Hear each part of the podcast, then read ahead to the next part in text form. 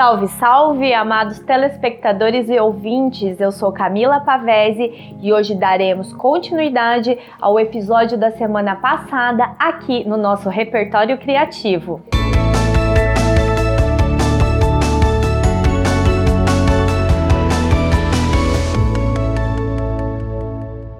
Só para refrescar a sua memória, Semana passada estávamos conversando da importância de se ter clareza acerca das necessidades e desejos no que tange ao projeto e construção da sua casa e se eles são compatíveis com as suas possibilidades. Pegando esse gancho, outro fator-chave é quanto temos disponível para investimento. Essa informação determinará o caminho que o projeto deve seguir para não gerar surpresas monetárias lá na frente.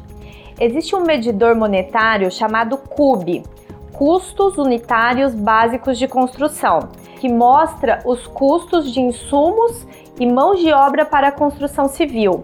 Aqui no Mato Grosso, todo mês o Sinduscom calcula e atualiza a tabela. Aqui embaixo nós estamos disponibilizando o link do CUB do Mato Grosso para você conferir caso você tenha curiosidade.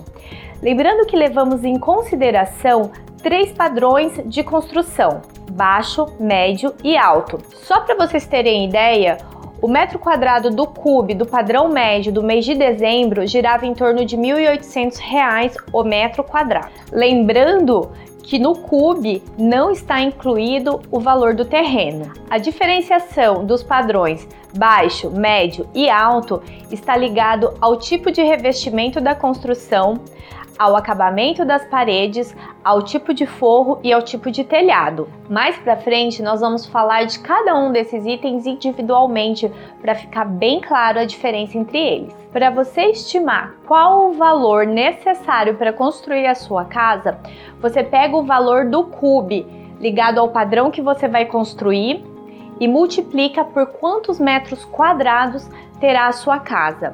Por exemplo, uma casa de 180 metros quadrados, levando em consideração um padrão médio, ficaria em torno de 324 mil reais. Isso tudo fora o terreno que nós já falamos antes, custos de projeto, taxas, impostos, instalações especiais, ah, e também a gente não leva em consideração no, no valor do CUB os projetos e a arquitetura de interiores. Mas a partir desse dado, você já consegue ter um norte do valor de investimento necessário para a sua casa. Agora, Analisando tudo o que falamos, você começa a perceber a importância de se ter um arquiteto ou um profissional habilitado no processo projetual ou na obra também da sua edificação. Ele vai te ajudar com as informações que existem na sua cabeça, mostrar qual o tamanho real a sua casa terá que possuir para caber todos os cômodos que deseja e ver se tudo isso está dentro do seu orçamento. Ou seja, se as suas necessidades são compatíveis com as suas possibilidades. Ficou curioso para saber mais sobre o arquiteto profissional habilitado? Então me acompanhe a semana que vem aqui no YouTube da 93 FM. Semana que vem também falaremos como escolher o profissional que mais se encaixa no seu perfil e como ele irá te ajudar a reunir todas as informações em um resultado satisfatório e personalizado. Gostou do vídeo? Então dá um like nele comente, compartilhe e mande as suas dúvidas. Também aproveito para convidá-los a se inscrever no canal do YouTube da 93. Nos siga nas redes sociais